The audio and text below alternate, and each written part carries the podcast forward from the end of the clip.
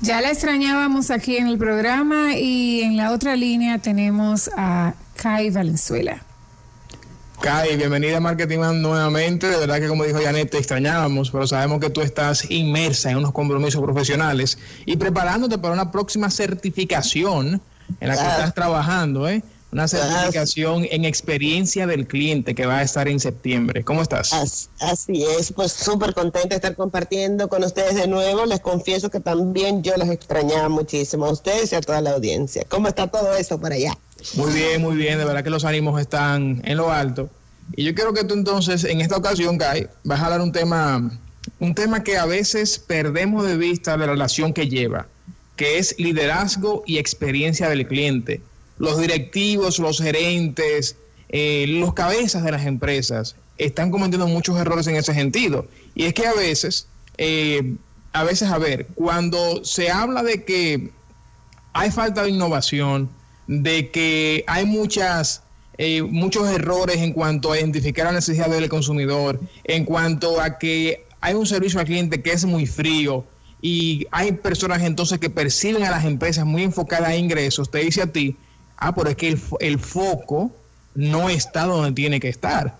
El foco está en la parte fría del negocio, en los ingresos, en que simplemente dar un servicio por darlo, en no importa si no vemos, siempre en cuanto estamos vendiendo. Y no va a la parte blanda, a la parte emocional. Cuéntanos cuál es la relación que hay entre liderazgo y experiencia del cliente. Así es, justamente. Bueno, pues indiscutiblemente para nadie es una sorpresa. ¿Quiénes son los grandes íconos, verdad? En todas eh, las industrias. Son los mismos casos de estudio que vemos en, en, la mayoría de los casos y sigue pasando el tiempo y aún con toda la innovación que hay, todas las oportunidades de poder descollar en los diferentes mercados y a nivel mundial a través del Internet, seguimos viendo que siguen siendo los mismos íconos. Tenemos eh, todavía a Apple, indiscutiblemente, que han seguido sus líderes una visión innovadora y, manteniendo ese sabor que Steve Jobs le, le, impregnó. Tenemos a Starbucks, tenemos a Amazon y siguen siendo, a pesar de todas las posibilidades de crear grandes negocios y grandes experiencias, seguimos viendo que son los mismos que lo único que están haciendo es incrementando su valor. De hecho, Apple vimos que llegó ya al, trillón de dólares, ¿no? Y, entonces queda siempre la misma pregunta, ¿qué hace la diferencia entre estos grandes íconos que siguen siendo referencia y por qué no, no vemos más negocios floreciendo y alcanzando ese nivel de engagement con eh, los clientes?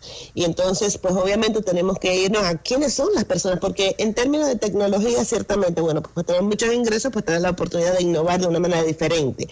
Pero quiénes son las personas que están detrás de estas empresas, cuál es el pensamiento, cuál es el vínculo que tiene, qué es lo que hace diferente esta gente para quienes el éxito pareciera algo de todos los días y solamente en incremento y vemos que entonces es tan difícil para los demás líderes alcanzar posiciones así, digamos, de, desde una perspectiva mundial. Pues tenemos que volver siempre a la cabeza del negocio. ¿Quién es la persona que está eh, dirigiendo ese negocio? ¿Cuál es su cuál es su vínculo directo realmente con la expectativa de qué está creando ese negocio en el mundo o si es solamente algo que va referente a los números de ventas y marketing. ¿De qué estamos hablando? Estamos hablando de que hay una persona de una visión única de una visión clara, de una visión de hecho altamente emocional. No sé si has tenido la, oportunidad de leer un libro que se llama Onward, de casualmente del presidente, del CEO de, de, Starbucks. Y me parece que ese solo libro da toda la todo, todo el calor y todo el sabor y toda la claridad de pensamiento que, que, pudiéramos necesitar para, para poder entender por qué hay una diferencia tan grande entre estas empresas y es el vínculo que tiene el dueño de esa empresa con lo que está queriendo realizar, no con el negocio en sí. El negocio el producto, la empresa, es un reflejo de, la parte emocional, del vínculo emocional e intelectual en una perfecta balanza de, estos tipos que son verdaderamente eh, únicos y que, tienen sobre todo una sensibilidad tal respecto a lo que es el cliente que hace toda la diferencia. Entonces, preguntas. Sí. Si tú hablabas, que de, que es importante entender que para generar una experiencia en un negocio, debe ser desde la cabeza que esté diseñado ese estilo y es como el liderazgo, cómo, cómo se lleva a cada, a cada departamento, a cada área, cómo, cuál es la visión de, ese, de esa empresa y cómo se traduce en una experiencia. Kai, y en ese mismo orden, eh, también solamente para vincular con la pregunta de Janet, eh, a ver, tú te los enfocamos mucho a veces, los, los directivos, los gerentes, las cabezas de departamentos, en entregar los números, en hacer que la empresa sea rentable, en, en, tomar decisiones que sean racionales. Entonces lo que tú estás proponiendo de repente es, eh, no, espérate, no solamente es eso. ¿Cómo entonces ahí la mía pregunta, Janet, cómo tú entonces logras esa sinergia? Correctamente, esa sinergia que surge y esa cultura que sostiene ese esos negocios, pues ciertamente no puede ser porque hay mucha gente que piensa de formas distintas, ¿verdad que no? Y que anda por ahí haciendo sus propias definiciones sobre cuál debe ser el resultado del negocio, sino hay una visión tan clara, tan vivida, es la palabra que quiero decir, tan vivida que no puede más que haber un pensamiento único respecto a eh, qué es eso que nosotros estamos queriendo lograr y entienden el negocio solamente como un medio para lograr ese objetivo de, mayor contribución. No solamente como, claro, por supuesto, la experiencia del cliente, liderazgo, empresa, marketing, todo lo que quieras, pues obviamente está... Eh, eh, ideado para generar valor. Ahora, cuando hablamos de generar valor, no podemos hablar eh, solamente pensar en la parte de la productividad. Tenemos que pensar más que en valor o más que en, en ingreso, tenemos que pensar en la riqueza, porque sostener una visión, sostener una motivación, sostener una una experiencia para los mismos que están dentro de la empresa. Necesita una columna vertebral firme, necesita que no haya ninguna duda razonable sobre qué es exactamente lo que nosotros estamos haciendo aquí como negocio, por qué lo estamos haciendo y qué es lo que queremos transformar a través de nuestro negocio. Tú oyes a, Jeff Bezos hablando y en, en ninguna oportunidad él hace referencia a ninguna otra cosa, en sus frases célebres por lo menos, que no tienen que ver con la experiencia del cliente. De hecho, cuando se refiere a la competencia, por ejemplo, dice que la competencia siga enfocada en la competencia mientras que nosotros nos enfocamos, que siga enfocado en nosotros mientras nosotros estamos enfocados en los clientes. Entonces, hay una, y cuando... Hay magia en sus palabras y, y como tú dices, bien traduce su visión de negocio y hacia dónde él está comprometido. Claro, porque cuando hablamos de ese liderazgo, por ejemplo, ya tenemos hablando, ¿cuántos miles de años tenemos hablando sobre liderazgo? En diferentes términos, desde la época de, de, los grandes griegos, de los grandes filósofos griegos y, y mucho más atrás. Entonces, tenemos tanto tiempo hablando sobre liderazgo y pareciera que hay una traducción no real hoy en día. ¿Cuál es la empresa que nos da seminarios de liderazgo? Y sin embargo, es mi percepción que estoy en contacto con tantas de ellas y con tantos de esos ejecutivos, que cuando tú propones ideas y se los puedes poner en una tabla muy bonita, ellos se quedan concentrados en esos bullets sin traducir lo que esos bullets representan en términos de comportamiento. Se queda a un nivel intelectual y no logramos necesariamente en el 100% de los casos poder traducir eso hacia un hacia una absorción emocional que implique una modificación del comportamiento. Es decir, ya no podemos seguir hablando de en el tiempo actual, en el tiempo de hoy, porque ya estamos en el mismo medio del siglo XXI. la, realidad es hoy, la realidad es ahora. Y al ser ahora hay que tomar decisiones en base a eso. Correctamente, es decir, no podemos ya, después de tantos años que tenemos involucrados dentro de los cambios, después de la era industrial, no podemos seguir hablando de, en la actualidad, pareciera como que el periódico no llegó hoy. O sea, tenemos que empezar realmente a recuperar toda esa emocionalidad que nosotros tenemos dentro y ponerla de manifiesto. Y esto a veces pareciera, cuando hablas de negocios, pareciera que estás hablando de una conversación un poco afrutada, ¿no? Eh, en términos de, eh, sí, ven y comenta aquí a la hora de que tenemos que presentar los resultados de los presupuestos y tal. Ven y habla aquí de emociones para que tú veas cuál va a ser el resultado. ¿Se tendrá miedo de ser auténtico como líder? Como líder?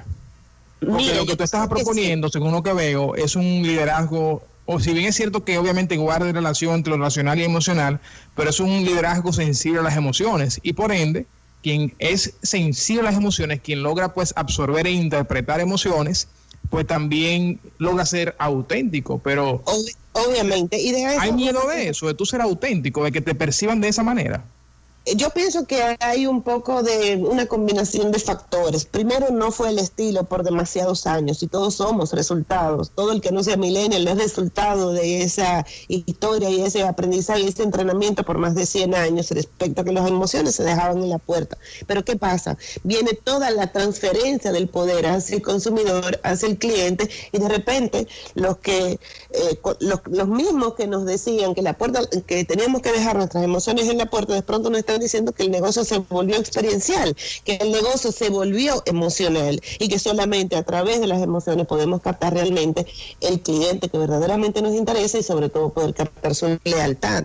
Entonces yo creo que tenemos que ser un poco más es auténticos con nosotros mismos en primer lugar. O sea, tenemos que ponernos a reflexionar realmente y poder ver de qué manera cerramos esta brecha que otrora parecía desde el contexto corporativo, del, desde el contexto organizacional, parecía que era una utopía. Sin embargo, esas siguen siendo personas y su parte emocional estaba ahí. Simplemente no era parte del modelo de negocio. ¿Qué tienen que hacer los líderes hoy en día? Tienen que volver a recuperar esa emoción con la que y la visión con la que ellos crearon su negocio, porque ciertamente después que el negocio tiene eh, un tamaño y tendríamos que hacer diferencias en términos de liderazgo a la hora de hablar del tamaño de la empresa, eh, pues obviamente tenemos que volver, eh, reclamarle a, a, esos líderes, hola, o sea, tú también eres una persona, porque mira que, mira que, no sé si la palabra cómico es lo que quiero decir, pero mira qué extraño,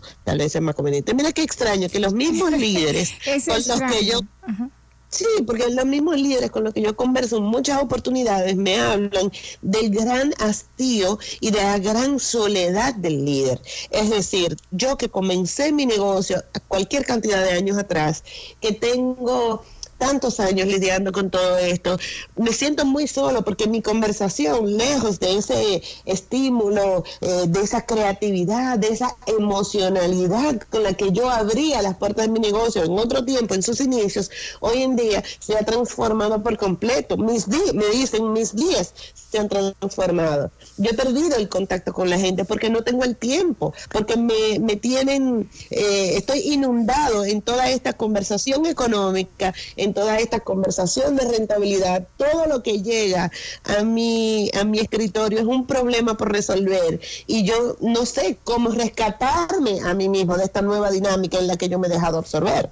Y los líderes, eh, tú hablas ahí de esa parte humana del líder, eh, esa esa soledad que cerrada las puertas de las oficinas uno siente que el mundo se le está cayendo encima y como quiera tiene que tener esa inteligencia emocional, resolver las cosas, hacer que funcione lo que se supone que, estamos llamados a, hacer.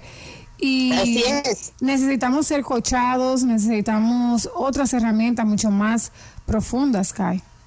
Claro que sí, porque ¿qué pasa con, con, la, con los números y con las emociones? Tan pronto está involucrada la parte intelectual, la parte numérica del negocio, a nivel cerebral, la parte emocional desaparece per se. Eso ni siquiera sucede en un lugar donde tú piensas, tú no puedes controlar eso. Si tú estás involucrado en números todo el tiempo, no puedes pedir que las emociones surjan cuando estás haciendo operaciones matemáticas o evaluando estados de resultados. Entonces, ¿qué, ¿cuál es la recomendación? La recomendación es hay que detenerse. O sea, no vamos, no, se puede eh, remodelar un comportamiento, sino hay una seria reflexión respecto a cuál es el nuevo rumbo partiendo de cuál es la misma experiencia laboral que ese líder quiere vivir, porque ese líder que está ahí, como cualquier otro ser humano en cualquier otro orden de la jerarquía, está haciendo lo mejor que puede con lo que tiene todos los días y resiente su parte emocional, resiente su parte de, entusiasmo, resiente que solamente le traigan la mayoría de las veces problemas por resolver a su escritorio. Entonces yo pienso que ese líder tiene que hacer un alto y recuperar y decir, no, un momento, yo no estoy dispuesta más a que mi día siga solo involucrado, porque obviamente tenemos que elegir. Y si todo lo que tú permites que llegue a ti es un asunto de números, tú mismo no te estás dando esa oportunidad. Entonces la recomendación para poder cerrar esa brecha y que empecemos a hablar de un verdadero liderazgo diferenciador que potencie esas empresas para crear culturas sólidas que involucren de manera muy activa y profunda a los clientes es detenerse y hacer un replanteamiento de qué tan lejos estamos hoy en términos de entusiasmo, en términos de pasión, en términos de emoción y vínculo de ese día de cuando abrimos nuestro negocio o de cuando iniciamos nuestra posición laboral y empezar a retomar de ahí haciendo ese, esa enumeración de factores, no respecto a lo que entiendo que no puedo atender hoy porque estoy demasiado ocupado, sino haciendo un alto y hacer un poco de memoria y reclamar ese entusiasmo, reclamar ese, esa influencia, esa intención de influencia positiva en los equipos de trabajo y poder entender finalmente que con todo lo que tenemos que enfrentar hoy en día, en otro tiempo y en otro punto de la historia, no podemos ni vamos a lograr el éxito que estamos esperando, ni la adhesión de los colaboradores, si nuestra parte humana no está primero de manifiesto. Kai, ¿qué tenemos en esta, esta certificación que inicia en septiembre sobre experiencia del cliente? Pues tenemos una gran intención de hacer grandes diferencias, eh, José Ignacio, sobre el vínculo que hay entre la experiencia del cliente y marketing. No, no son ciencias aparte, tienen que ver exactamente las dos con la intención de la empresa de transformar resultados, entiéndase, en las personas y en el dinero, pero ciertamente cada una de ellas tiene eh, pinceladas muy distintas y vamos a tratar de combinar el lenguaje marketing con experiencia para poder ayudar a los líderes y a las personas a poder cerrar esas brechas y entender las grandes diferencias y sobre todo cómo utilizar las mejores herramientas disponibles para poder lograr esa fidelidad, esa lealtad que todos necesitamos crear a través del marketing y a través de la experiencia del cliente. ¿Dónde consigo más información acerca de cómo me inscribo, dónde me inscribo, cuándo arranca? Pueden contactarme a través del 809-747-8809, que son mis líneas abiertas 24-7, también a través de nuestro email, key.com y por supuesto en nuestra página web. Excelente, Kai, de verdad que muchísimas gracias por, por, tu tiempo nuevamente y por compartir este tema tan interesante y tan clave para poder usted decir que va a sobrevivir los siguientes cinco años en su empresa. Si usted no comienza a adaptar, a poder reenfocar su manera de liderazgo, pues la verdad es que simplemente no va a poder brindar una experiencia del cliente que funcione y por ende, pues los clientes van a comenzar a irse y usted sabe dónde termina ese cuento. Kai, gracias ah, nuevamente. Un abrazo inmenso y todo mi cariño para ustedes en cabina y para todos nuestros oyentes. Felicidades. Excelente. Excelente, ya escucharon, señores, que Valenzuela sobre la relación entre el liderazgo y el servicio al cliente. Vamos entonces con esto a una breve pausa y de regreso tendremos con nosotros a Natalia, Natalia Medina acerca, acerca de consejos de planificación para los nuevos emprendedores.